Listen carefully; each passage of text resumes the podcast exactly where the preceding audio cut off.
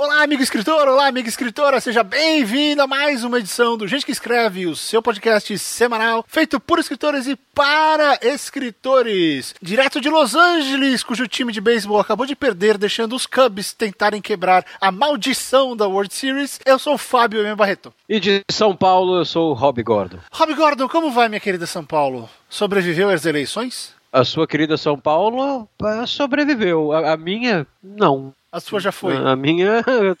É, eu fui até o centro de São Paulo hoje e É. agora de manhã, antes da gente gravar, e meu, não sei, aquilo não é minha querida São Paulo, não, cara. Mas, enfim. Sabe o que eu tô achando? Eu É, acho que a a, minha- cidade vai sobreviver, a cidade É. vai sobreviver, cara. A cidade, São, São Paulo é boa nesse negócio de sobreviver. A Né? cidade vai sobreviver. Eu, eu, às vezes eu penso que, que a minha relação com São Paulo e com o Brasil em geral é, é que nem a minha relação com série de TV, tipo Walking Dead. Eu parei de ver umas três temporadas. Então, pra mim, tá todo mundo vivo, todo mundo feliz, todas as possibilidades existem. É o lance do gato dentro da caixa, né? Tá vivo ou tá morto? É, exatamente. então, São a Paulo única é assim. diferença é que São Paulo não tem ninguém dando spoiler sobre São Paulo no Twitter. É, aliás, né, eu- hoje inclusive eu coloquei no Twitter que quem, escre- quem divulga spoiler vai queimar num, num pedacinho muito especial do inferno. Ah, não, é, as lá. pessoas falam, as pessoas falam que não, se você tá na internet, você tá sujeito a isso. Então, cara, quem, quem- joga spoiler na internet tem a mãe na zona, cara. Você sabe, É. não tem outra definição, é a pessoa que tem a mãe na zona. Pelo não, é de Deus. maldade, não dá, né? Você estraga pra pessoa. Sabe, uma vez justificaram pra mim assim, é que é muito mais legal assistir a série comentando nas redes sociais, porque você ou o filme, né? Porque você se sente parte da coisa.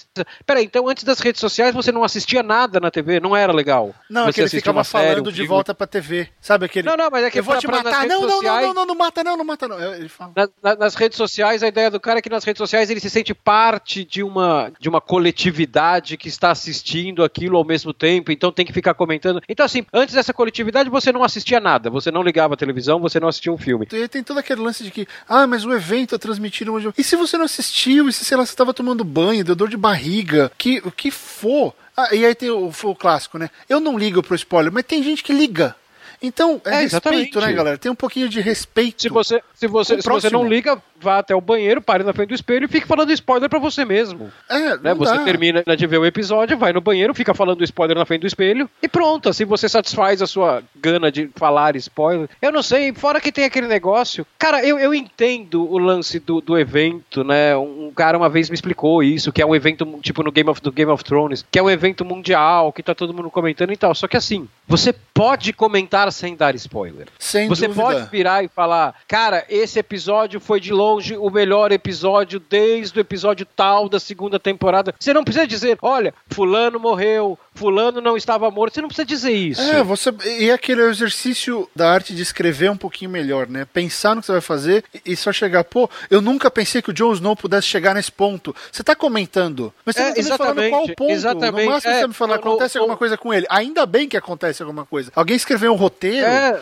no qual é necessário que algo aconteça com o personagem. Mas você não precisa me dizer quem, não precisa me dizer o que foi, como foi o final. Cara, é, é assim. É, não, Eu- eu- sabe o que eu acho, Dead, né? Fácil. Na Porra, minha- Eles mataram um personagem que eu jamais imaginaria que, que eles tivessem a coragem. Pronto, você falou o que você queria falar sem estragar o sem passatempo do outro. Eu acho que é egoísmo. Quer Mas eu, saber? é, eu, eu acho que assim, a gente, a, gente, a gente pode encerrar essa discussão se a gente pegar a tradução, né? Spoiler vem de spoil. De estragar, spoil, né? a palavra em inglês, é- é- ela não quer dizer exatamente enriquecer a experiência. Ela quer dizer estragar. Né? É. Então, assim, você está estragando o negócio do outro. Pra quê? Quando teve o Star Wars, eu deixei claro. O, o episódio 7. Eu botei no. Eu, eu não entrei no Twitter, eu vi o filme na estreia aqui no Brasil, só que teve sessão antes, né? Então eu não entrei no Twitter. Dois dias sem entrar no Twitter, teve a pré-estreia. E, e, e eu deixei lá fixado assim. Spoiler de Star Wars vai ser block. Não vai ser assim, eu, eu, eu vou parar de seguir você, ou eu vou botar você no mute depois que eu ver o filme antigo. Não, é block, porque é falta de respeito, porque eu tô esperando essa porra desse filme desde 83. Né? Então vai ser block. É, cara, eu. A minha política de rede social é a seguinte: deu spoiler,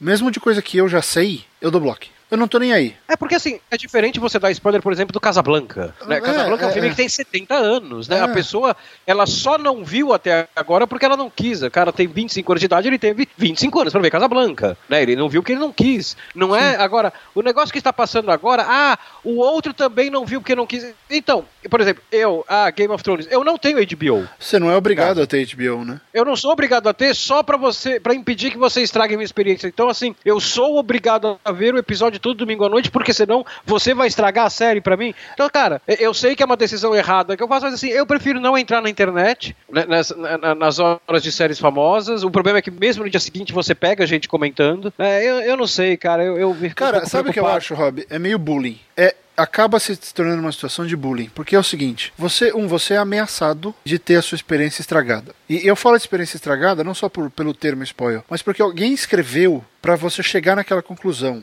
naquele momento exatamente, definitivo, exatamente. naquela revelação, naquela morte, naquela, naquele combate, seja lá o que for. Alguém escreveu para você chegar, para você vivenciar aquilo. Aí um é, cara vivenciou. naquele, naquele é, evento. Culmina naquilo. Aí funcionou para esse primeiro cara que viu. E aí ele comentou, ele se vê no direito de pronto. Então, se você foi afetado por isso, deixe os outros serem afetados por esse trabalho também. Então eu penso assim, é. quem escreve, né, puxando a sardinha pro nosso. Esse programa nem era pra ser sobre spoiler, mas para quem escreve, divulgar spoiler spoiler é quase que é quase que uma incongruência. Você não pode apoiar essa prática porque essa prática vai contra o que você faz.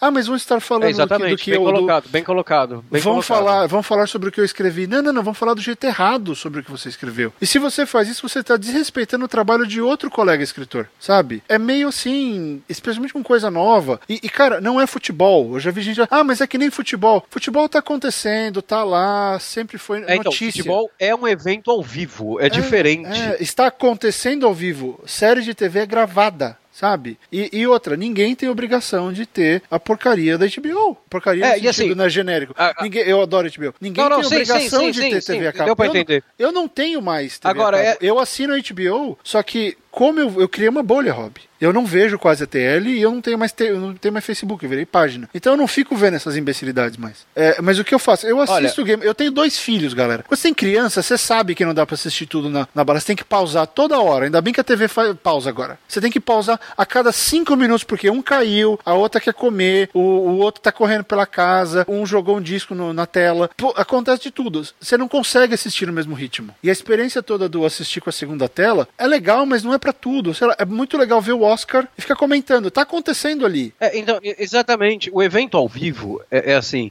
Ele é ao a vivo. série. É, então, a série, tudo bem. Game of Thrones é um negócio que ficou praticamente um evento ao vivo, né? A HBO, e, e palmas pra HBO, que ela conseguiu fazer isso com transmissão mundial e o caralho. Enfim, ele ficou quase que um evento ao vivo, né? Que é o que aquele cara me explicou que eu entendi, né? Que assim, o mundo inteiro está assistindo aquilo, então você se sente é, parte daquilo. Só que assim, ele. O mundo inteiro não é um evento né? ao vivo.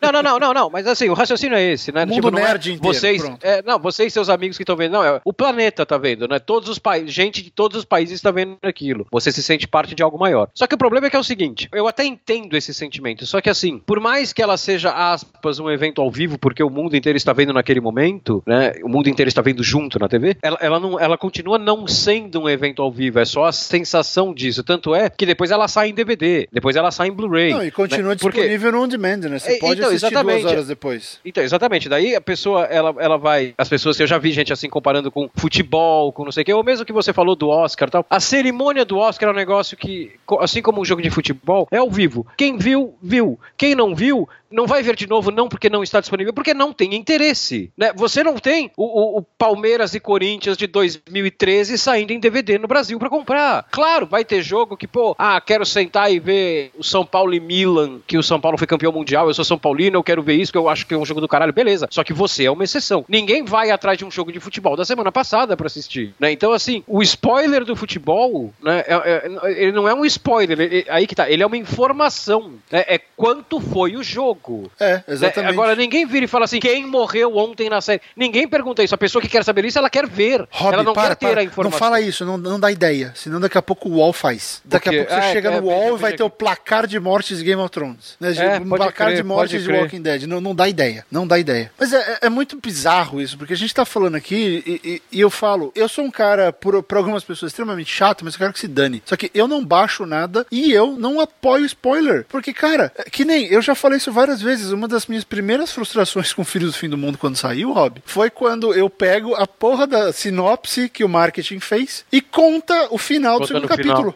Do, não do livro, mas de um. Pô, eu construí toda ah. uma coisa para você. Ih, caramba, isso aqui também tá na sinopse. Por quê? E sabe, eu acho que aí a gente tem esse problema antigo, né?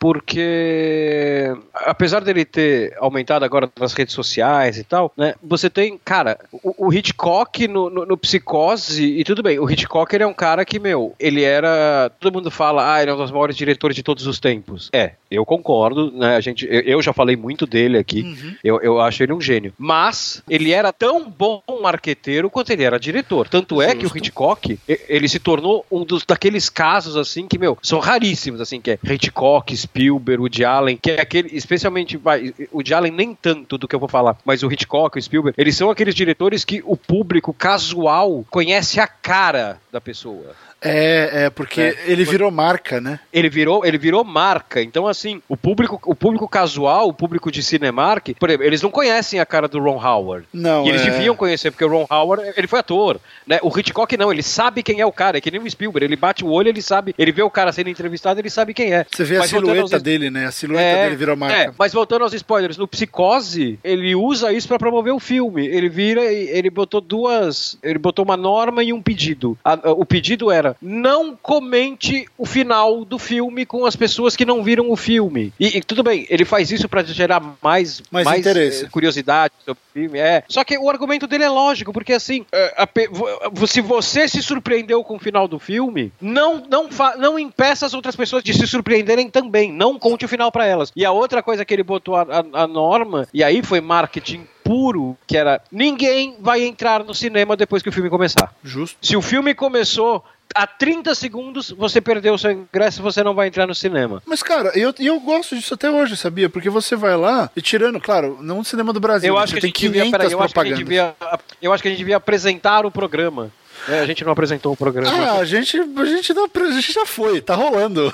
Não, eu sei, é só pra explicar. Então vamos só explicar pro, pro ouvinte. É o seguinte: vamos a, lá. Gente, a gente não tem pauta hoje. Hoje a gente, a gente não, tem pauta. pauta. a gente ligou o Skype e vai ficar batendo papo. É, e não, não, então não é pronto. sacanagem, não vamos vir daqui duas, três frases falar. Não, não, é brincadeira de falar isso. Não, é isso mesmo. A gente pensou em várias pautas, ninguém tava afim de fazer pauta nenhuma das, das ideias que a gente tinha. Então eu falo, Barreto, vamos ligar o Skype e conversar uma hora, uma hora e pouco aqui, bater papo. Pronto. E aí vocês sobre, sobre gostem ou não. Espero que vocês gostem. Se não gostarem também, e, tanto faz. É, e assim, não é esse que vai ser o programa. Esse já está sendo o programa. Já, o programa já começou sem, é, sem então, anúncios. O primeiro né? assunto foi spoiler. Foi, foi spoiler. Foi, foi a gente spoiler. vai tentar sempre puxar tudo pra literatura, claro, mas, mas é, foi. É, o programa não tem pauta hoje. Ok, então qual é o próximo assunto, Gordon? Ah, a gente já. A gente já, já, já sei lá. Spoiler. não, vamos concluir. Não, porque, vamos concluir, porque, porque senão vão falar que a gente agora, não termina. É. Não, não, e agora a gente tem que tomar cuidado porque é o seguinte: porque é. se a gente não terminou de falar de spoiler e a gente já falar qual é o próximo assunto e voltar pra spoiler, a gente vai estar tá dando um spoiler do próximo assunto. Então, mas a gente já deu spoiler que vem no próximo assunto. Já tem spoiler. É. Então, vamos concluir o spoiler, porque já faz meia hora que ele tá falando. Mas o spoiler, termina. Você falou Hitchcock, então. É legal porque, não, novamente, é, não, é, a questão e, de construir a cena. Porque, Rob, você concorda comigo, assim, falando com todo respeito ao Hitchcock e ao Psicose, que o Psicose é um filme de um beat de uma reviravolta? É, então, só que o problema é que a reviravolta dele é, é uma reviravolta que, que, virou histórica, né? Porque Sim, tudo bem. ele faz. Não, não, não, não. Na verdade são duas reviravoltas, né? Você tem uma reviravolta única, que é a que você tá pensando dentro da história psicose, dentro do, do, do universo psicose, que é a reviravolta do final. Agora, em termos narrativos, ele fez uma história, ele, ele tem uma reviravolta que, cara, eu nunca vi alguém ter a coragem de fazer de novo. Qual? E eu, eu vou falar aqui. É, o, que que é, eu não estou estragando a surpresa do final, mas Então vamos só falar assim, olha, mas vamos falar só, vai ter um spoiler daqui a alguns segundos, se você quiser. É, pule saber, um minuto de gravação. Não, pule um minuto de gravação. Então vai, eu vou contar até três, Rob fala o spoiler e aí você pode votar. Então pula aí 30 segundos, 40 segundos. Um, dois, três, fala, Rob. Ele passa os primeiros 40 minutos de filme, 30 minutos de filme contando a história de uma pessoa e você acha que o filme inteiro vai ser a história daquela pessoa, ah, da Mary. Sim, sim, sim, sim. E aí sim, ele sim. mata. Ele mata a mulher. Ele não estava contando a história do filme, ele estava contando a história de uma vítima. Cara, isso é brilhante. Sim, sim, fantástico. fantástico. E ninguém tem coragem de fazer isso mais. De pegar um, um, terço do filme e contar uma história que não é da pessoa que é importante, é a história de uma pessoa que simplesmente vai morrer na mão do cara mais importante do filme. Mas isso é, é aquela. Essa é aquela teoria do James Patterson, por exemplo, de que se você vai matar alguém no começo da história, é bom que você faça com que o leitor ou o espectador se importe com essa pessoa. Não, então, mas aí aí que tá, é diferente, porque eu a pessoa. sei, ela, eu só tô ela dizendo. não se importa. Não, não, não, não. Eu, Não, eu- ela eu acha que é protagonista. Ela acha que é protagonista. É, ela Cê- quer saber como a pessoa vai resolver aquele problema Sim, dela. e Porque de repente o problema não é resolvido, porque Ó, se, ó, se você, se você pulou pra cá agora, a gente ainda não acabou. Pode pular mais um minuto. pula mais um É, pouco. pula mais um pouco. Porque, cara, ele, ele, ele, ele dá o arco da pessoa, ele constrói um arco. Ele não é assim, ah, ele apresenta o personagem de forma simpática e mostra o que que é a vida da pessoa. Não, ele cria um arco. Ela roubou o dinheiro da empresa pra fugir com a amante dela. E quando ela tá indo encontrar com a amante dela, que ela dorme no, no, no Bates Motel, ela se arrepende e fala, cara, eu vou. Não, não- tá certo isso. Né? Ele, ele criou um arco. E na hora que vai chegar a resolução dela, pronto. Entra um louco no chuveiro com uma faca e mata a mulher. E aí começa o filme. Cara, que, que coisa genial. Que puta coisa genial. É, e, e, e assim. Que, que, que, que- que estrutura narrativa genial. Porque é, realmente Eu acho isso do caralho. não é, não do é usual, né? Não é uma É. coisa comum fazer isso. Mas é, quando eu falei, quando eu comecei essa conversa toda, foi porque, só naquele, em termos de, de, de beat mesmo, de, sobre a reviravolta, né? O, o cerne da história, porque como você me falou, não é dela. É uma vítima que vai até lá e aí a história dele e da mãe começa. Isso. Mas se você tira, sinceramente, tira a, a- a resolução do final, tira a revelação do final, a história perde o sentido. Não porque ela é ruim, mas é porque ela é inteira. Ah, não, é. Ela, ela, ela é uma escalada até aquele ponto. Até aquele ponto. Até, então, o- até a reviravolta final. são todos Mas aí que os, tá. os tijolos que o, que o Hitchcock usou pra você chegar ali e você ficar, caralho! Que é o que o Shyamalan fez no, no sexto sentido. Exatamente, no sexto coisa. sentido, é o que eu ia falar. Se você tira a reviravolta final do sexto sentido, o filme vira um filme de terror bom. Só. É, não, não vira Com o filme ce- épico que Com cenas boas. Aham. É, mas ele não seria marcante. Ele vira um filme de fantasma. É, o, o psicólogo só ia estar ajudando o menininho, acabou, beleza, ok. Aliás, Hum. vamos, vamos já emendar outro assunto. Vamos, acabou o spoiler, próximo assunto. Shyamalan, já que você falou nele, o Shyamalan é um gênio incompreendido, cara. Ele é um gênio incompreendido, esse cara. Eu, eu não sei, eu, eu gosto dele, mas eu, não- Cinco eu não sei primeiros se eu vou até aí. são maravilhosos, São, cara. Mas o que caralhos Aliás, você viu aconteceu? o último filme dele? Você viu o último filme dele? Qual foi o, o, do- último? do- o dos meninos que vão passar. Vi, eu fiquei Ah. frustradíssimo com aquele filme. Eu achei maravilhoso, cara. Eu achei maravilhoso. Não, não, vamos, vamos falar dele já já, mas vamos na sua teoria primeiro da. Ok, os primeiros cinco eu concordo, eles são fantásticos. Inclusive o Corpo Fechado. Não, não, então. Não, ó, sem sentido, corpo fechado, sinais, a vila e Dama na Água. Dama na Dama na Água é, é o que eu menos posso falar aqui porque é o que eu menos lembro, porque eu só vi ele uma vez. É, os outros eu vi mais de uma vez. Hum. Não, eu lembro de ter gostado muito. Cara, mas é assim, o, o Shyamalan, ele tem... ele- o, o grande problema na vida do Shyamalan foi que ele nunca fez o Sexto Sentido 2, né? Ainda tem bem, gente... né? Não, não, não. E tem gente que, assim, tem, tem gente... Inclusive, você vê críticas, assim, na época dos filmes e tal. é, gente meio indignada com o fato de que... E ele não é um cara perfeito, o Shyamalan, ele tem um problema de ego fudido, né? Mas, enfim, gente indignada com o fato de como, assim, o cara constrói um dos melhores filmes de terror, que é o gênero, por definição, que precisa ter sequências, né? Eu acho que o único filme de terror famoso que não teve sequência até agora é o Bebê de Rosemary. E, e, assim, ele não cria uma sequência, ele não cria, ele, ele parte pra outra história. E aí, o que, que o cara faz? Ele faz um filme de quadrinho que não é sobre quadrinho. Não, a gente não pode perdoar essa pessoa. Quem, quem esse cara acha que ele é? E assim, Sexto Sentido, Corpo Fechado, Sinais e, e- e A Vila. Cara, os quatro filmes, que como eu disse, o Damanágua também, mas esses quatro eu lembro mais. Os quatro filmes, eles são totalmente diferentes entre si. Sim. Os cinco. E pra- O da Manágua o- também. É, é, também, também. Eles são totalmente diferentes entre si. Eu tenho a- a- as minhas loucuras de que todos esses filmes se passam no mesmo universo. né? Isso é loucura minha. Eu gosto de pensar isso, eu não tenho evidência nenhuma. Cara, não tem nenhuma evidência de que diga o isso. Não tem nada que diga o contrário. Exatamente, exatamente. Então eu gosto de pensar sobre isso. Né? Para mim, o universo do Shyamalan ele é o universo Twilight Zone. Todos eles têm uma estrutura narrativa que, assim, é, é o negócio do psicose. Né? Ele, é usando o termo que o Barreto falou aqui, é tijolinho por tijolinho por tijolinho para você chegar naquele cume que é a reviravolta final. Só que o Shyamalan ele faz um negócio que o Hitchcock também fazia isso e não é a proposta do psicose, mas ele faz isso em outros momentos. Não na reviravolta final, mas em pequenas cenas ao longo do filme. Ele é mestre em manipular estimular o espectador. Sim, então, assim, claro. às vezes, o Shyamalan, os que são os sinais do Shyamalan? Os sinais do Shyamalan, por isso que eu acho brilhante. Ele tem um negócio que quando acontece o final, quando você entende a reviravolta do final, você fala assim, puta que pariu, era óbvio. Tava na isso. minha cara, eu preciso ver o filme Estava de na novo. minha cara o filme inteiro. Estava na minha cara, ele ficou uma hora e meia falando pra mim que era isso. E o que. Por que, por que, porque que não a- estava é óbvio tipo o seu o sentido, né? A gente quer acreditar que é outra coisa, mas não. Exatamente, era aquilo ali. Porque, é, exatamente. Porque, porque Ele que mostra a ver cena. não era óbvio? Porque eu não quis ver que era óbvio. Eu achei que fosse algo maior e eu fiquei procurando algo maior. E não, era o óbvio. Era, era exatamente isso. Então, assim, ele- não é que ele me enganou, ele, ele fez com que eu me enganasse. Porra, Uhum. você, para você contar uma história, seja ela cinema, seja ela literatura, seja ela quadrinhos, para você contar uma história em qualquer mídia, a ponto de. Não é que você enganou o espectador, você fez com que o espectador enganasse a si mesmo. Cara, você tem que ser muito bom. Você tem que ter uma, uma, uma- um, um- um talento para contar história que é muito bom. É, e esse tipo de história não se faz naquele esquema do escritor jardineiro. Que planta e vê no Ah, que não, dá. não, Essa não, história ela é altamente esmiuçada, estruturada, feita pra ter esse efeito. Você não Ah, tropeça tenho- nesse negócio. É, e eu tenho certeza que essa história, o, o guideline dela é escrito em retrospecto. Ele começa do final e vem descendo. É, ele sabe, ele tem que saber quando vai acabar. E- exatamente. Talvez ele nem saiba exatamente em que ponto os personagens vão estar no começo da história. Mas ele, o final ele tá cravado ali. Ele tá É, esculpido é, em pedra. é, o final. Porque reviravolta todo é essa. roteiro, é, todo o roteiro é construído pra chegar naquele final. Então eu tenho certeza que, cara, a, a ideia original é, é- Tenho certeza a maneira de falar, né? É, ele parte lá do final e vem descendo e desconstruindo o personagem. Ele tem uma ideia mais ou menos da trama, o que, que é pra chegar naquele final. Então ele vai partindo do final, porque aí ele diminui a chance de erro. É, mas sabe qual é o meu problema com, a sua, com a sua teoria sobre a genialidade dele? Eu, eu sou um defensor ferrenho desses filmes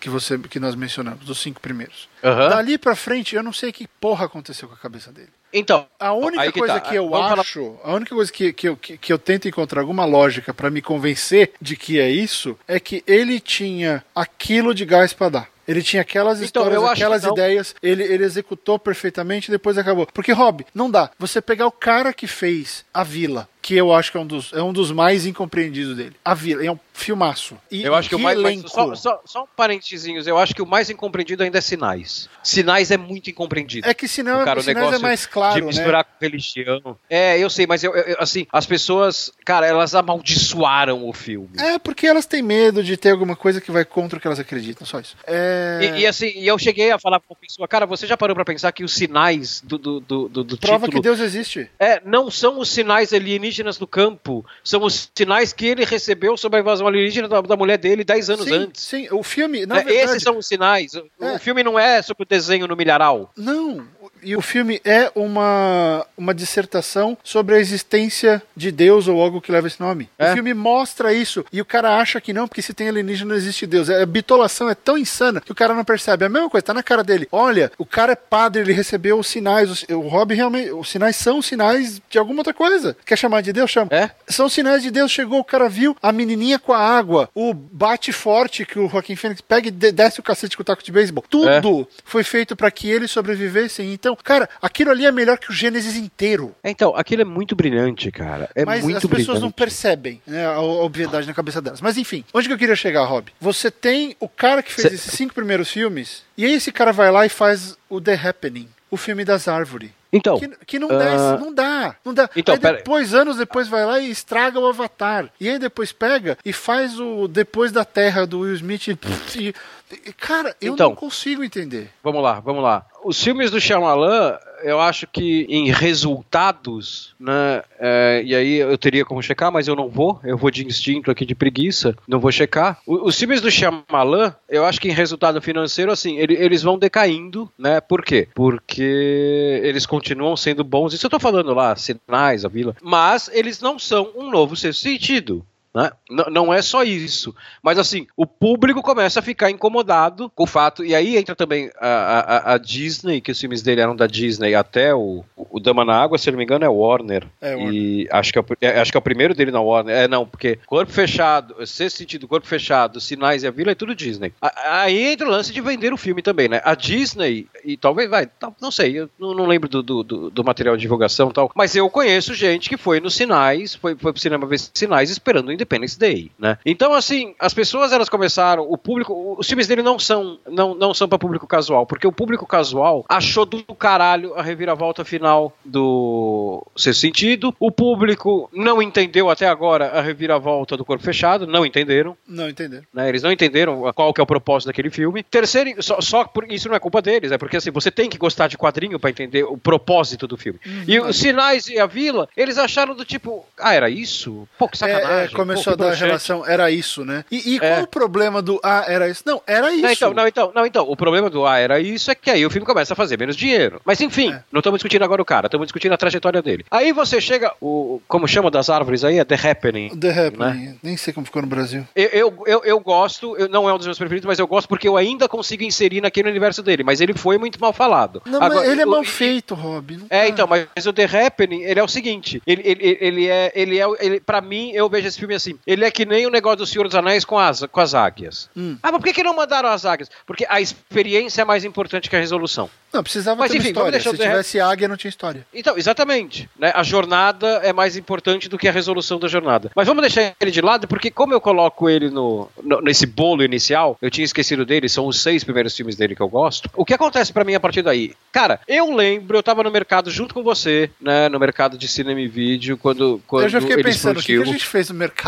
Pode ser, a gente, a gente quando ele, quando ele explodiu. E ele foi chamado depois, entre, não imediatamente depois de ser sentido, mas ali depois do corpo fechado ali, vai, ou um pouco antes do corpo fechado, ele foi chamado de novo Spielberg. Né? O, o, o Shyamalan, em 2000, 2001, ele era o que o J.J. Abrams é hoje. É, ele era o cara. Ele era o cara ele que ia resolver. Era tudo. o cara do cinema de fantasia. Esse cara era o herdeiro do Spielberg. Finalmente temos um herdeiro do que, do, do que o Spielberg foi nos anos 70, nos anos 80, principalmente. Cara, ele chega, no, depois de The Happening, tão desgastado, porque assim, novamente, ele tem um problema de ego, né? Isso fica evidente no fato de que os filmes dele, ele assina o filme, tipo, coisa que muito diretor, né? O, o, um filme de M. Night Shyamalan, é só ele e o Tarantino que fazem isso. Né? O Tarantino ainda é mais ego ainda, porque o Tarantino foi um número, né? O sétimo filme de Quentin Tarantino, que pro público casual não quer dizer absolutamente nada, né? Enfim, e pelo tamanho da participação dele em cada filme, né? No sexto sentido, ele é um médico, no Corpo Fechado ele é um cara que tá tentando entrar no estádio, nos Sinais, que é o terceiro filme, ele já tem um papel chave na história, então assim, ele vai aparecendo cada vez mais nos filmes, ele deve ter, eu calculo que ele tem um problema de ego, então ele não deve se relacionar muito bem com todo mundo dentro do estúdio. Só que o que acontece a partir daí? Ele chega tão desgastado que ele vira um cara, não é que ele não tinha fôlego, acabou o fôlego dele com histórias, que nem você falou. Para mim, acabou a paciência do estúdio com os filmes dele, que todo mundo falava que era genial e que não dão mais dinheiro. Então é o seguinte, cara, é o seguinte,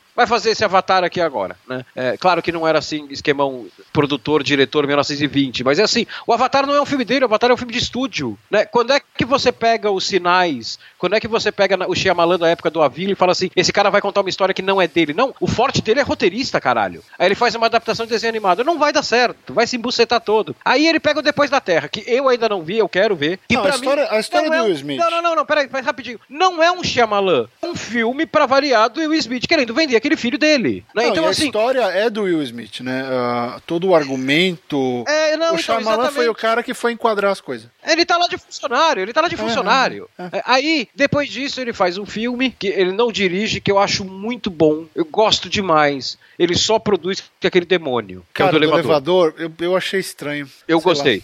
Eu, eu comecei a ter problemas porque eu não sei até que ponto o princípio, o princípio é legal, mas manja aquele que, diferente dos primeiros filmes, você sabia exatamente o que ia acontecer. E é o que ah, acontece. Não, não, não, mas peraí, pra mim, o Demônio é o que eu disse. Eu, eu gosto, ele é um filme legal e ele é produtor. Pra mim, mostra assim, cara, ele ainda tem lenha na fogueira. Ele ainda, ele ainda pode, pode botar lenha, ele ainda tem, tem, tem lenha pra queimar. E aí, esse que eu esqueci o nome agora, que a é visita. o do, que é o último, A Visita. Cara, eu olhei e falei, isso aqui é um filme do Shyamalan. É um filme que você passa uma. Você fica uma hora e meia tendo uma experiência impactante pra cacete, né? tensa pra caralho, e aí chega no final ele te dá uma reviravolta e fala assim, cara, se caso você tenha considerado essa explicação final em algum momento do, do que você estava assistindo o filme e pensou, parabéns. não, não isso seria muito pouco, parabéns, você estava certo. É, eu escrevi sobre esse cara... filme, inclusive, é, assim, na época eu, eu gostei, eu achei interessante, mas é que ele, sabe é o lance desse filme? Não sei se você é, reparou. É. Ele é um filme que ele vende um gênero e a reviravolta dele não é da história. Ele muda o filme de gênero. Muda. Porque muda, mas até que é um filme de nisso? terror. Nenhum, só tô dizendo. Só, é só não, não, por, não, não, não, não, não tô falando que você ache problema, mas assim, caso alguém tenha esse argumento, né? Então vamos todos pra rua pegar todas as cópias existentes de Drink no Inferno e vamos queimar. Seria né? Concorda? Não, seria, seria bom, mas sabe, eu acho que assim, ele muda o gênero e aí fica naquela coisa do. Tá, ele mudou o gênero, mas ele fez isso sendo ele, e a minha é uma pergunta, tá? Uhum. é uma definição. Ele fez Sim. Isso sendo o Shyamalan ou ele fez isso sendo o cara que foi pressionado para fazer um filme pare parecido com essas atividades paranormal da vida? Não, Porque não, você não, acha ele, que é isso? Não, não ele Por... fez isso sendo ele. Sabe por quê? Porque eu fui ler sobre o filme. Esse filme, se eu não me engano, eu vi esse filme faz uns quatro meses por aí. Se eu não me engano, esse filme. Oi? Eu vi quando saiu. Aliás, se você tiver interesse, eu vou colocar o link desse texto que eu escrevi sobre a visita no ah, post sim, desse programa, sim. tá? Eu quero. A hora que você colocar aí, eu, eu paro para ler também. Eu, pelo que eu li, esse filme, ele, ele, ele, é o filme mais barato dele e ele bancou sozinho porque sim, ele estava. E aí, agora que eu lembrei disso, isso justifica um pouco tudo que a gente estava conversando agora. Ele estava com o saco cheio de interferência do estúdio nos filmes dele. Ok, Concordo, e né? isso faz então, todo eu sentido. Acho que... Não, não, então assim, eu acho que isso justifica todo o lance do Depois da Terra e todo o lance do, do, do Avatar. Não, ele é um cara... tem que pagar a conta, né? Ele tem que trabalhar. É, eu acho. Ah, não, não, eu lembrei o que que era, eu lembrei o que que era. Ele não usou todo o dinheiro dele, ele usou todo o salário dele com Depois da Terra para produzir o, a visita. Ele gastou tudo que ele ganhou dirigindo Depois da Terra para produzir o filme. Porque ele, ele queria um negócio pequeno que fosse ele que fizesse. Cara, o Shyamalan, eu acho que o Shyamalan, ele vai ser aquele cara... Vamos partir do princípio que ele vai continuar fazendo esse tipo de filme, né? Ele vai ser aquele cara, dentro do cinema de fantasia, como o Woody Allen é pro cinema comédia refinada daqui 20 anos. Ele vai ser aquele cara que tem fãs apaixonados a, a, filmografia dele, assim como a do Woody Allen, vai ter erros e vai ter acertos. E, e tem, tem, gente que. Ter, né? Não pode ter. É, tem disso. que ter. E, e, e, tem gente que fica bravo quando, quando eu falo isso, mas o Woody Allen é um cara que tem muitos erros na carreira dele. O Woody Allen tem filmes maravilhosos, o Woody Allen tem filmes que são bons, o Woody Allen tem filmes que são ruins, hum. que não funcionam. Né? E não, não tô nem falando daquela fase que ele se mete a Bergman nos anos 80, que ele quer fazer cinema intelectual, que ele faz uns filmes que, cara, é, é, é é, é, muito assim, quero fazer filme de arte. Não, tô fazendo mesmo dessa fase mais nova dele que eu gosto, e como eu sou velho, a fase mais nova dele para mim começa com o Misterioso Assassinato em Manhattan, que é de 95, que é a fase que ele entra na comédia de novo, né, relaxado e tal. Tem um, cara, que, porra, Cara, é o filme que eu sonharia em ter escrito, que é o Melinda e Melinda. Que metade do filme é drama, outra metade do filme é comédia, com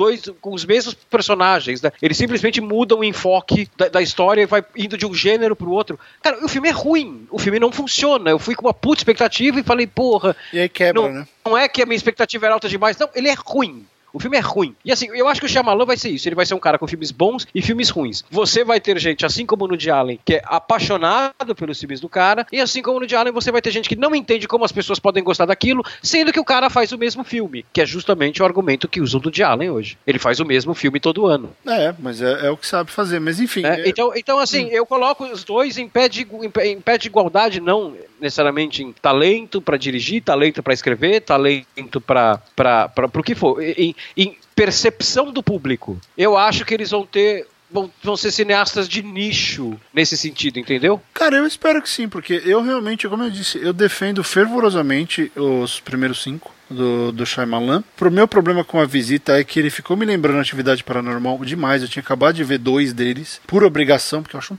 porre aquela franquia. E eu, eu vi só o primeiro. Eu vi só o primeiro. Sabe, sabe o que quebrou para mim? Aquele negócio da aquela cena de bar da casa quando a véia vai dar assusta a menina. Sei. É meio que aqui tem muito bu nesse filme. E eu odeio bu. Ele não é o cara de fazer bu. Ele é o cara que me faz cagar nas calças sem, sem jogar uma coisa é, então, do nada então, na mas, tela. Mas aí que tá. Eu, justamente, eu, eu achei essa cena uma das coisas mais perturbadoras que eu vi na vida. Cara, é, é essa não, não, velha tudo bem, tudo filme... bem. Eu entendo, Rob. Eu entendo. Só tô tentando não, justificar. Não, não, só tô falando. Olha que legal, foi? porque assim. É, é, é, é eu gostei, sabe o que é legal? Foi uma das cenas que me fez me encolher ali na poltrona e falar: agora, agora todo mundo tomou no cu. A oh. menino, o menino, todo ah, mundo. Roda, eu, todo, todo mundo vai rodar. Mas de, deixa só. Deixa eu reformular isso, que eu acho que eu achei o ponto certo de falar isso. O meu ponto é: a visita é o melhor de todas as atividades paranormal. Entendi. Entendi. Ele fez um puta filme dentro de um gênero que é um lixo. Mas se você for colocar perto dos outros dele, é, não, que, não que eu queira que ele fizesse alguma coisa parecida, mas, cara, é todo o lance de, de, de, de Você acha que os, os, os, originais são, são, são menos agressivos, vai, do que isso? São, eles são mais eles, eles são mais subjetivos, eles são mais subliminares. Esse daí ele começou a jogar na Entendi. tela. Né? Entendi. E, pô, aquela cena, quando as cenas de noite na casa, cara, aquilo é assustador. Olha. Né? Você não sabe é, o que tá é, acontecendo. Essa e, velha, e você não tem informação sobre desse, a velha. A velha desse filme, ela ganha they uh medalha de prata na minha vida do não, é do, do, do, personagem mais perturbador que eu vi na vida. Ela. ela eu, eu não conseguia nem pensar direito na porra da velha depois do filme. Ela é o segundo personagem mais perturbador que eu vi na vida no cinema. O primeiro, e, e eu acho muito difícil alguém bater isso, é até uma brincadeira aqui em casa, eu, eu e a Ana, minha mulher, que é como eu me refiro a ele, que é o maldito menino pastor do Colheita Maldita, do primeirão, com a Linda Hamilton. Aquele cara que faz o, o menino pastor, que é o líder dos meninos ali. Cara, eu sou apavorado com aquele com aquele menino pastor, né? E depois eu até fui ler, e para mim as pessoas acham que é uma heresia e tal, porque imagina o Iluminado do Kubrick, cara, eu adoro o Iluminado do Kubrick, mas para mim o melhor filme baseado em Stephen King é o Colheita Maldita. Colheita Maldita eu acho um filmaço de terror, um filmaço é, assim. É aquele terror roots dos anos 80 mesmo. Eu fui ler depois a porra do Menino Pastor, ele tem, o ator ele tem um problema tal de saúde, então ele tem tipo de formação, então ele interpreta um menino de 13 anos, só que na verdade o cara tinha 48, 51, cara, e ele é perturbador, assim, ele é, ele é perturbador, é, cara. É, é estranho, é daqueles que você fica lembrando depois, né? É, exatamente, a porra do Menino Pastor, cara. Toda vez que eu penso nele, eu fico, eu fico incomodado, assim, uns 10 minutos, assim. E, e essa velha, para mim, é a mesma coisa, a velha desse filme filme. Eu, eu achei incômodo aquilo. A cena embaixo da casa e as cenas da madrugada, cara, para mim, assim, é, é, é, é, aquele incômodo que dispara um alarme na cabeça do tipo, cara, por favor, porque a câmera tá filmando a mulher nas cenas à noite, né? Você vê a mulher, você tá dentro do quarto junto com os meninos vendo a mulher, né? Porque é, você, ele abre a porta imagina, e você vê. Verdade, né? tem, é, e assim, e a mulher andando para lá e pra cá na casa, cara, e eu olhando a TV e pensando, por favor, não olha para cá, por favor, não olha na direção da câmera, não vê que eu estou aqui na minha sala te vendo, por favor, né? Não, eu não, não quero ter contato com você, com você, é, você é perturbado. Então eu acho que, só, só para concluir,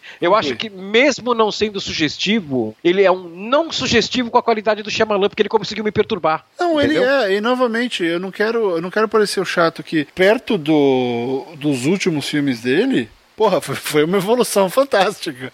Eu, eu não fiquei incomodado pelo filme. Eu acompanhei o filme, gostei do filme. Assim, né? De, na hora que eu tava assistindo, eu tava bem ali com ele, mas eu tinha alguma coisa incomodando. E é essa, essa ligação com esse terrorzinho novo. E esse terrorzinho novo, cara, sei lá, ele sabe fazer tão melhor, né? Ele. Pra você parar pra pensar, a vila dá um cagaço absurdo. Aquela parada dos caras que estão na floresta, da ameaça, da roupa vermelha. Cara, o que, que é aquilo? Sim. Que porra é tudo aquilo que eles têm que mandar a cega para não ver o que tá acontecendo? E de repente você fala, putz, era completamente o oposto do que eu pensei. Acho que eles estão no mundo medieval, sei lá, né? De repente, pá, Porra, que foda. Esse tipo de coisa ele consegue assustar, especialmente pelo roteiro dele. E esse eu não sei, tá muito mais visual. Faz sentido dizer que a visita é muito mais visual que o resto dos filmes dele? Faz, faz, faz, faz. Porque né? o, o, a vila, por mais que a vila tenha também, né? Todo, todo, todos os filmes dele tem um lance visual, né? Se você pegar o. A, a cena ela é muito bem trabalhada visualmente. Se você pegar já no primeiro sexto sentido, né? Aqueles fantasmas que o menino vê, eles são apavorantes. E assim, não são porque insanos. eles são muito bem construídos e tal. A cena torna eles apavorantes, o ângulo, né? Porque, cara, no terror, no cinema de terror, o ângulo de câmera, o posicionamento de câmera é um negócio que é muito é mais importante que nos outros gêneros. Ele é tudo uhum. aí, né? Porque é ele que vai fazer o público se assustar ou não. Então, assim, ele tem um esmero visual muito bom. Aquelas cenas da vila na floresta, meu, é, é um negócio assim, porra, é apavorante. Uhum. Só que nesse, ele, ele, ele por, no, nos outros, ele tinha um, um mistério. Né? Nesse, eu acho que o que você talvez tenha sentido falta é a falta do, do mistério. Porque no, no, primeiro, no segundo, no terceiro e no quarto,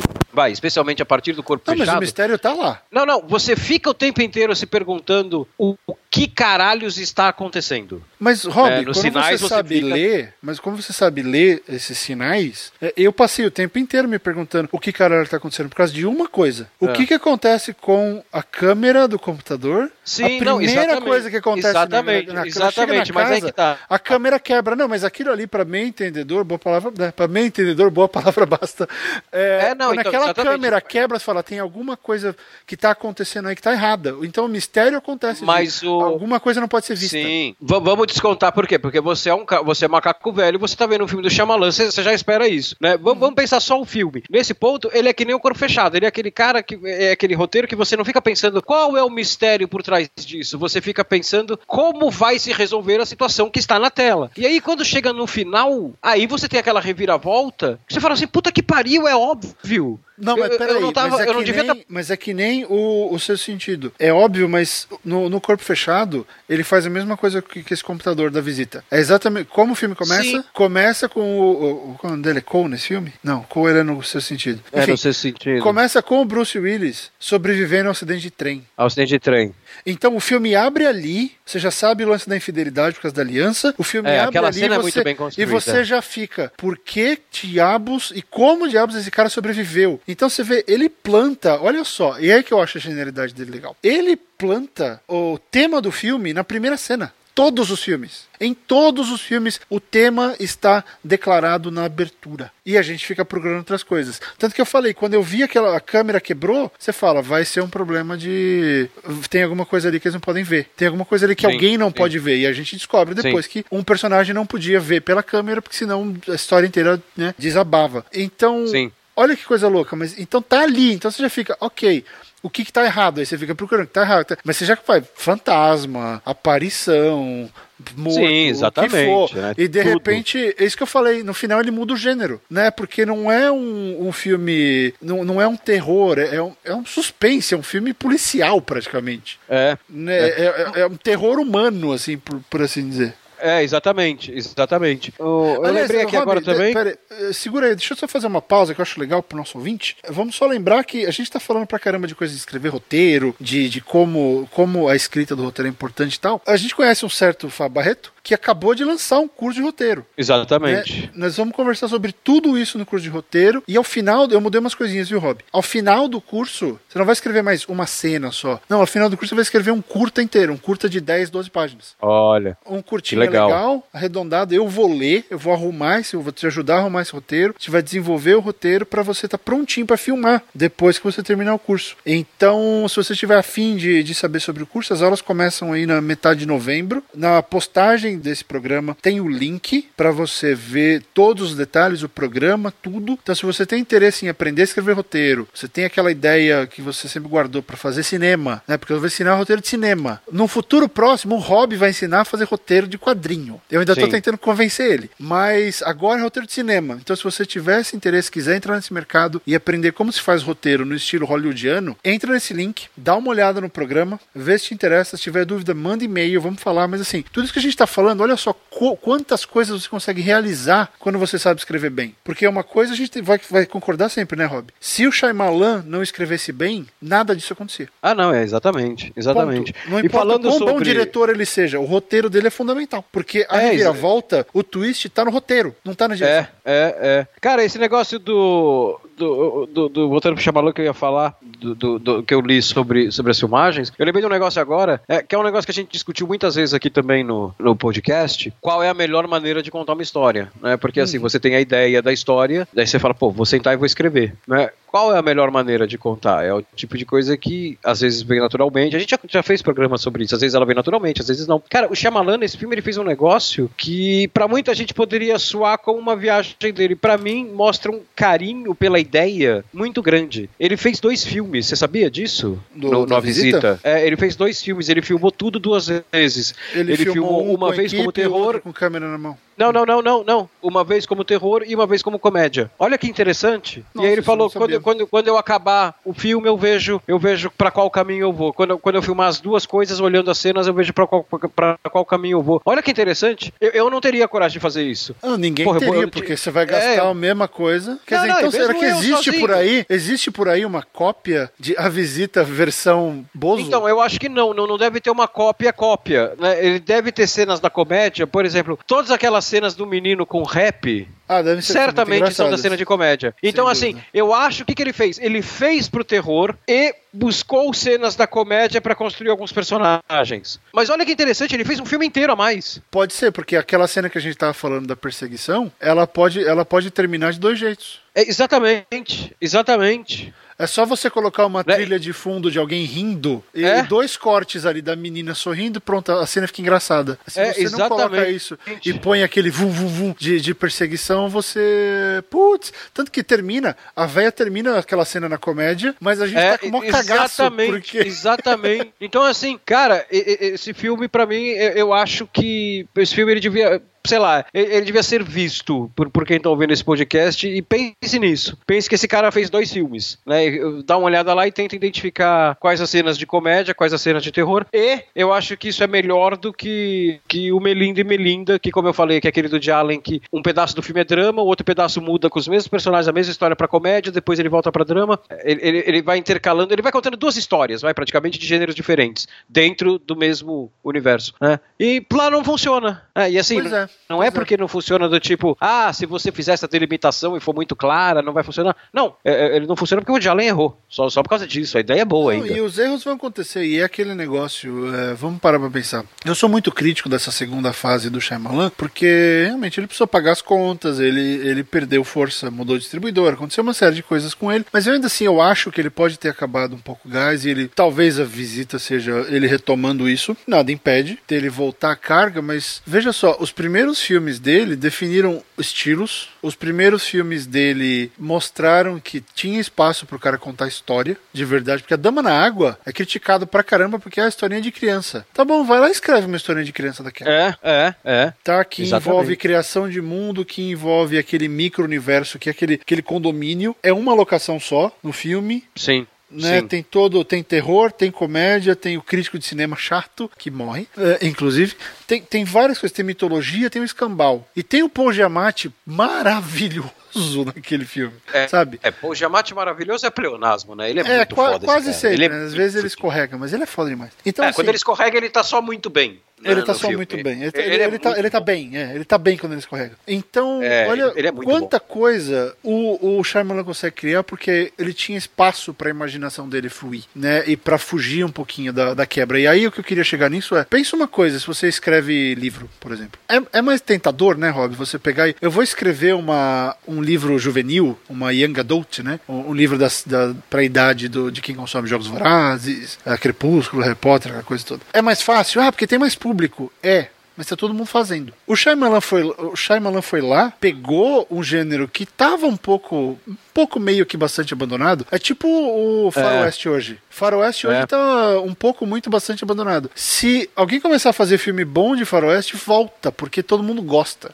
É, mas é, é o que aconteceu nos anos 90, né? Você teve. De repente você tem ali. Porque nos anos 80 você conta nos dedos de uma mão os filmes do gênero, né? Você teve o, o Silverado, os Jovens Pistoleiros ali, que é um, é, é um western MTV. Então, Aham. daí, aí o. O, O Western o- MTV é o- bom. Aí Gente, vem me deu branco, Imperdoáveis e...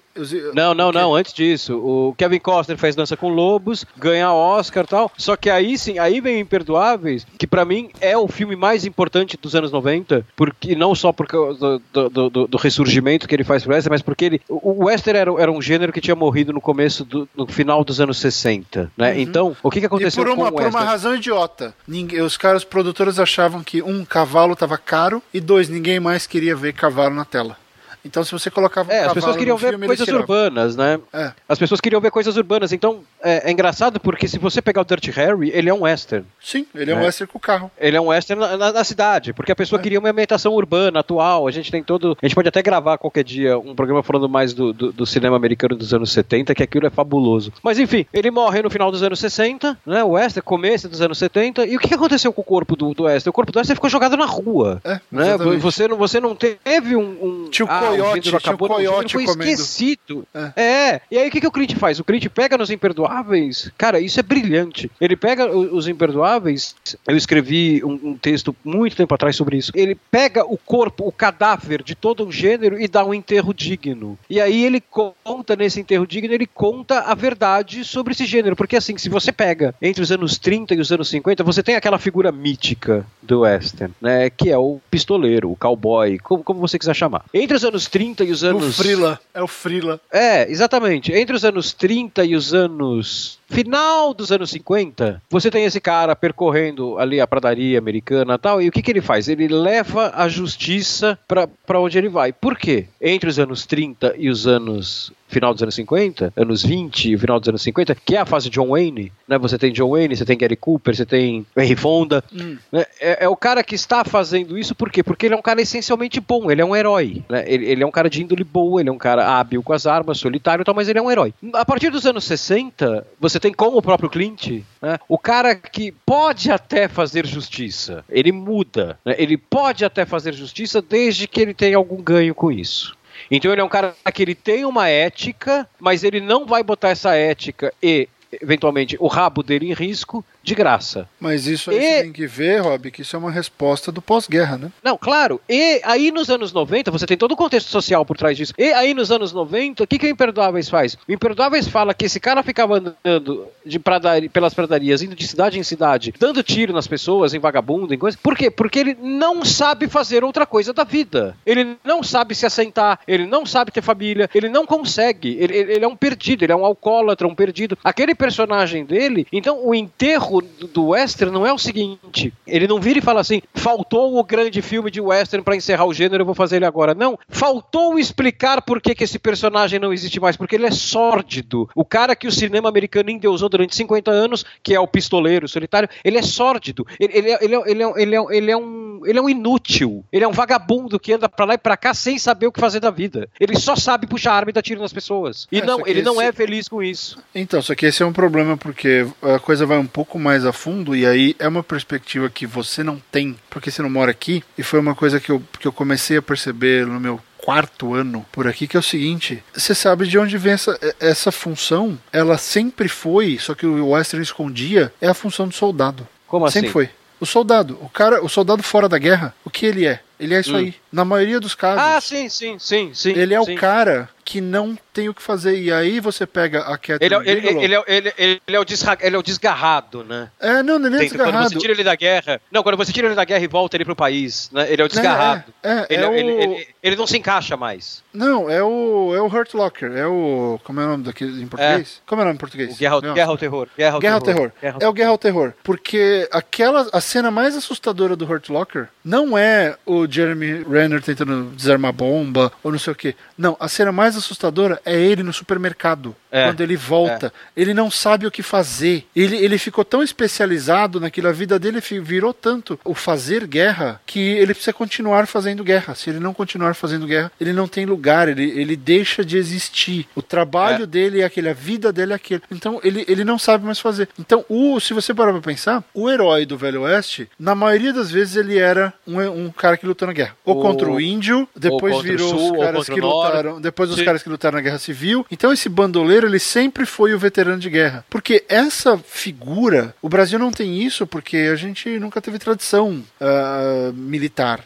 nesse aspecto. Mas Sim. aqui, a tradição do soldado que voltou da guerra, seja ela contra quem for, É, ela, ela é é, muito aí. forte. Ela não é, não é grande, ela é presente. É, é todo dia, Rob. Você tá andando aqui É, pra não, comprar pão, tem- eu passo é no cultural, jardim dos né? caras e tem lá a bandeirinha falando support all troops, falando pai orgulhoso de um marine, não sei o quê. Tem pra todo lado, porque os Estados Unidos estão em guerra desde que eles começaram a vida É, como é país. exatamente, exatamente. Então você começa a ver que em tudo isso daí. E tem um episódio do Anos Incríveis. Que é fantástico nesse aspecto, porque tinha um vizinho deles que foi lutar no Vietnã e voltou é e foi hostilizado. É... Ah, sim, sim, sim. Né, voltou, foi hostilizado porque ele era um baby killer, né, matador de nenéns, não sei o é. quê, e tal, tal, tal. Então você vê que essa imagem do soldado, que, como o Rob disse, ela era idolatrada naquela fase, no, no, no pré e no, no pós-Primeira Guerra, no durante Segunda e no pós-Segunda Guerra, ela era idolatrada porque você ainda não via muito o que fazer, não. Tinha que ser soldado porque tinha que ser, senão o mundo acabava. E o que acontece? Essa imagem, né, que o Robin bem lembrou que o cara era idolatrado e tudo, que ele precisava ser idolatrado porque ele era extremamente necessário. Né? Você não sabia o que fazer. Você vai começar a falar mal dos caras que lutaram, né? Você vai começar a desrespeitar o veterano. Então você tem que dar alguma coisa, tem que devolver para ele né, o esforço dele, o sacrifício dele, lá, lá, lá. Que eles pensam até hoje. Que aconteceu. A guerra do Vietnã começou a fazer isso mudar. A imagem do soldado começou a mudar muito. Porque o soldado deixou de ser aquele cara que lutava por uma causa, que foi a Segunda Guerra Mundial, e começou a ser o cara que foi porque o governo mandou. E todo o movimento social dos anos 60, toda aquela coisa do fim da, da paz no Vietnã e tal, fez com que a sociedade americana começasse a olhar com outros olhos e começasse a se perguntar: pô, mas vale mesmo tudo isso? Vale esse esforço? O que aconteceu? A imagem do soldado começou a mudar. E aí a gente viu toda essa mudança que a gente já conversou em relação a esse personagem. Tanto que os westerns que saíram depois, você começa a ver o western na década de 90, começo dos 2000, são westerns que o, não tem mais aquilo. Todo mundo tem os dois lados. Ninguém mais é só mocinho. Ninguém mais é só bandido. Você começou, né? Começamos a ver uma mistura das duas coisas. O mocinho fazia coisa errada. O vilão podia fazer coisas boas, mas ele continuaria sendo vilão. Então a, a perspectiva em relação à função do cowboy, à função do, do pistoleiro,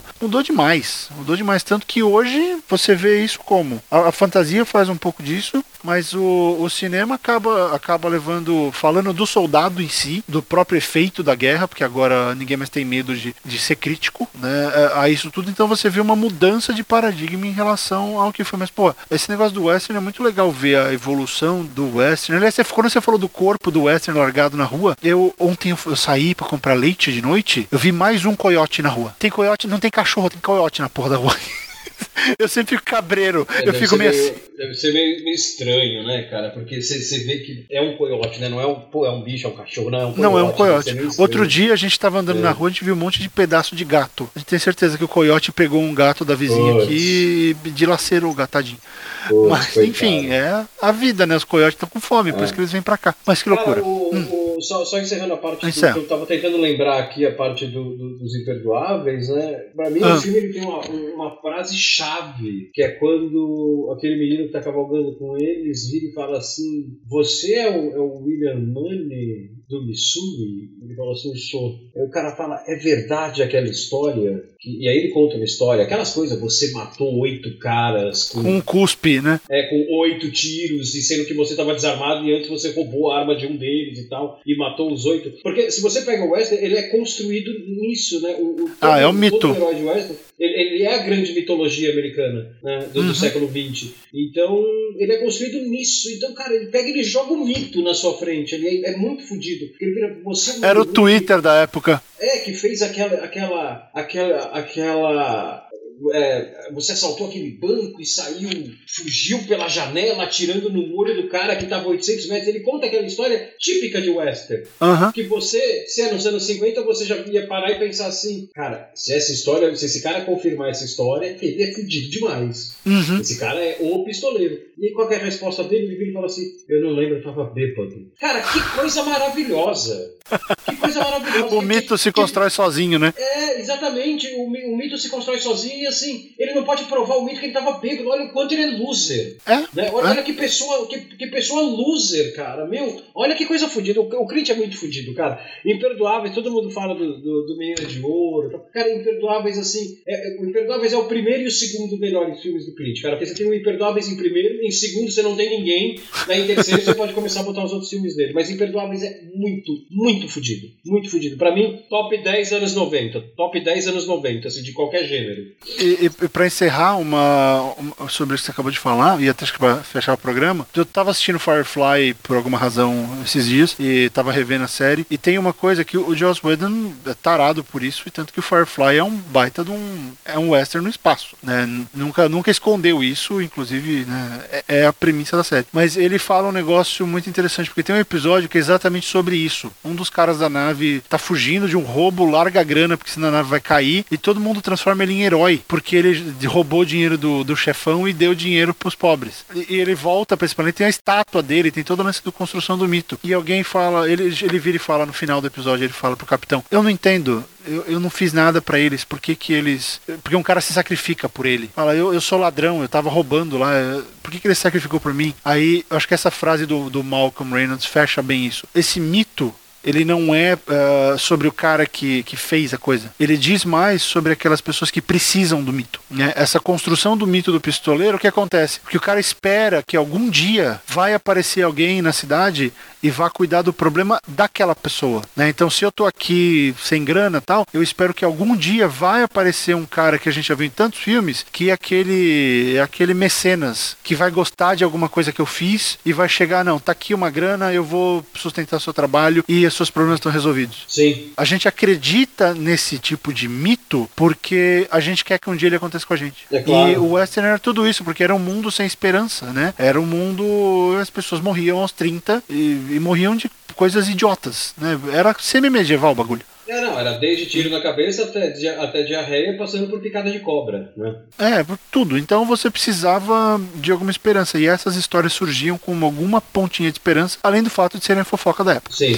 Mas enfim, acho que a gente falou demais, né, seu Rob Gordon? falamos. Estamos aqui há 227 horas conversando. Então vamos encerrar o programa dessa semana. Só queria lembrar vocês novamente: o meu curso de roteiro de cinema está com as vagas abertas. Clica no link aí embaixo nesse, na descrição desse programa. Corram e matriculem-se. Corram e matriculem-se. Se você não quiser clicar aí embaixo, estiver com preguiça, estiver ouvindo no seu app de podcast, entra lá no fabiombarreto.com, vai ter uma matéria lá sobre o curso com essas informações também. Então dá uma checada se você tem interesse e vamos torcer para que eu consiga convencer o Rob muito em breve do curso de quadrinhos dele. Vamos tá bom. Rob Gordon? Mais alguma coisa antes de terminarmos essa edição? Não, só isso. Espero que vocês tenham gostado do programa Sem Pauta, que de vez em quando a gente vai fazer isso. Simplesmente ligar e conversar. É, é, isso aqui era basicamente eu e o Rob almoçando. É, basicamente isso, basicamente isso. Do junto. Basicamente isso. Então tá bom. Pessoal, tá aí. Obrigado pela audiência de vocês em mais uma semana. Retornamos na semana que vem com mais gente que escreve. Um grande abraço e continuem a escrever. Tchau, pessoal. Até a próxima.